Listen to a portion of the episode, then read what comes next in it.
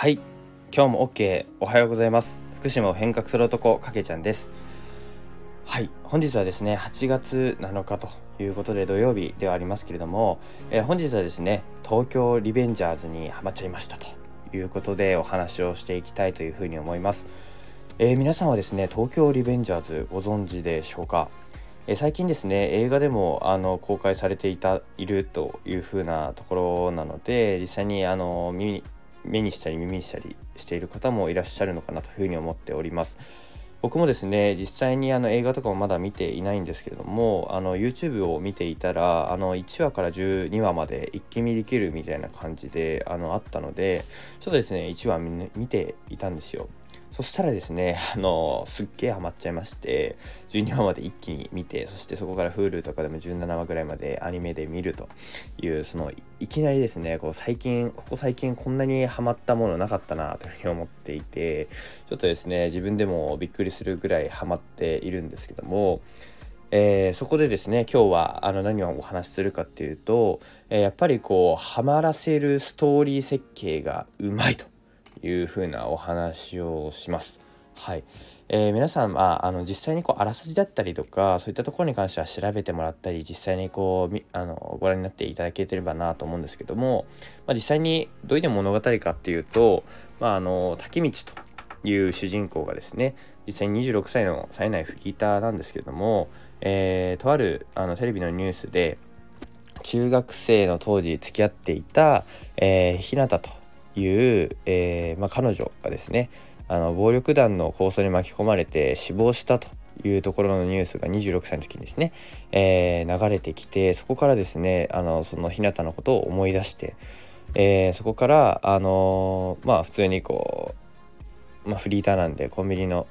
あの店員をしていて帰り道コンビニじゃねえわ。えー、なんださやのショップの店員みたいなのしてたんですけどそのバイトの帰り道ですね電車であの何者かにこう突き落とされて、えー、こうまあ死ぬみたいな感じの状態になった時にこう気づいたらこう12年前のですね中学2年生の当時にタイムリープしていて。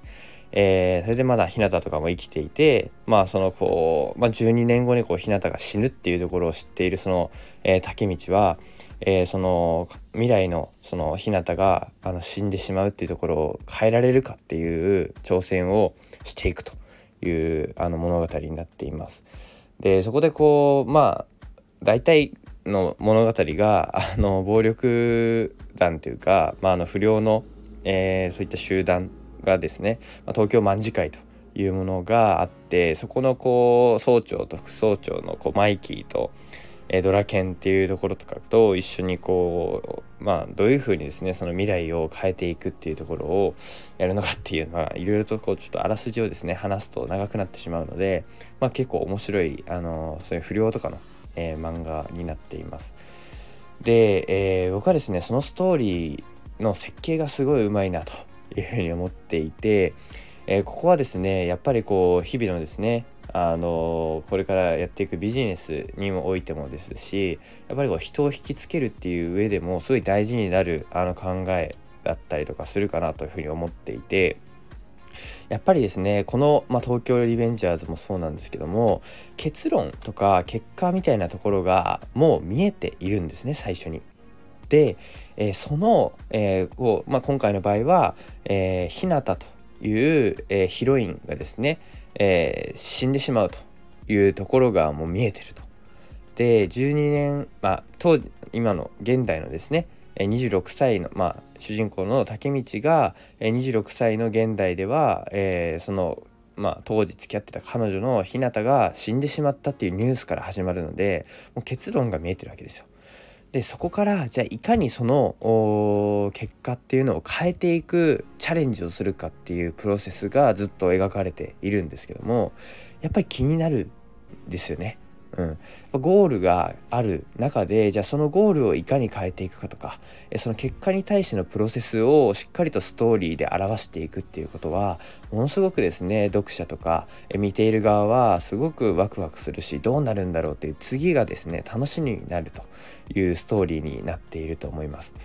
これはですねどの、えー、まあ最近のビジネスをやってる人だったりとかあとはまあ他の、まあ、ワンピースとかもそうですよね海賊王に俺はなるというところを目指して、えー、そこまでの過程を描いているところにすごくあの読者は次が気になっていくというところだと思うんですけども、うん、本当にこうそうだと思います。で僕はですね、えー、福島を変革する男になるというふうに今言っているんですけどやっぱりそこで足りないなと思ったのはやっぱりこう結論とか結果みたいなところをちゃんと見せてられているかというところはすごくあの参考にしなきゃいけない大事にしなきゃいけないなポイントだなというふうに思いました。やっぱりですねあの言うのは簡単だと思うんですけどもそれをじゃあ実際にどういう状態にするのかとか、えー、どういう状態にしたらあの福島変革している状態にするのかっていうところをしっかりと皆さんに提示をすることでそこの未来に対してワクワクさせそこの未来を変えるためとか、えー、そこまでのプロセスっていうものをしっかりと見せていくことによってあなんかどういうふうに、えー、変えていくんだろうとか、えー、どういう結末に対して向かっていけるいってるんだろうとか、えそこの人生物物語やドラマに対してすごくやっぱり人を引きつけることはできるんじゃないかなというふうに思ったりしました。なのでですねこの東京リベンジャーズから学んだこととか気づいたことはやっぱりこう、まあ、結末だったりとか結論というものをしっかりと最初に見せておくことでそこまでの過程というところに対して人はすごくワクワクするし、えー、見たいというふうに思うということです。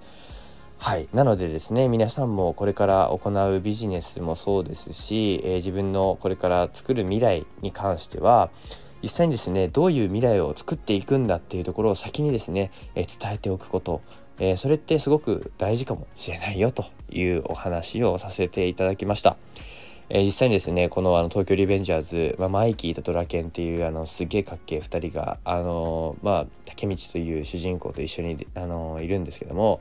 ものすごくね、あの感情的な部分、まあ、心情的な部分もすごくですね、あのまあ、暴力とかするすごい強いやつなんですけどあの心の部分とかもすごくいいやつだなっていうところが見えてですねすごくあのいい物語設計にもなってますしあの一人一人のキャラもですね濃いので是非ですね、えー、皆さん空いてる時間がありましたらアニメだったりとかあとまだ漫画もですねやってるみたいなので見てもらえたらなというふうに思っております。はい。ということで今日はですね、東京リベンジャーズにハマっちゃいましたということでお話をしました。はい、ぜひ皆さんも興味があれば見てみてください。ということで、えー、今日も OK。今日もよろしくお願いします。ということで、ありがとうございました。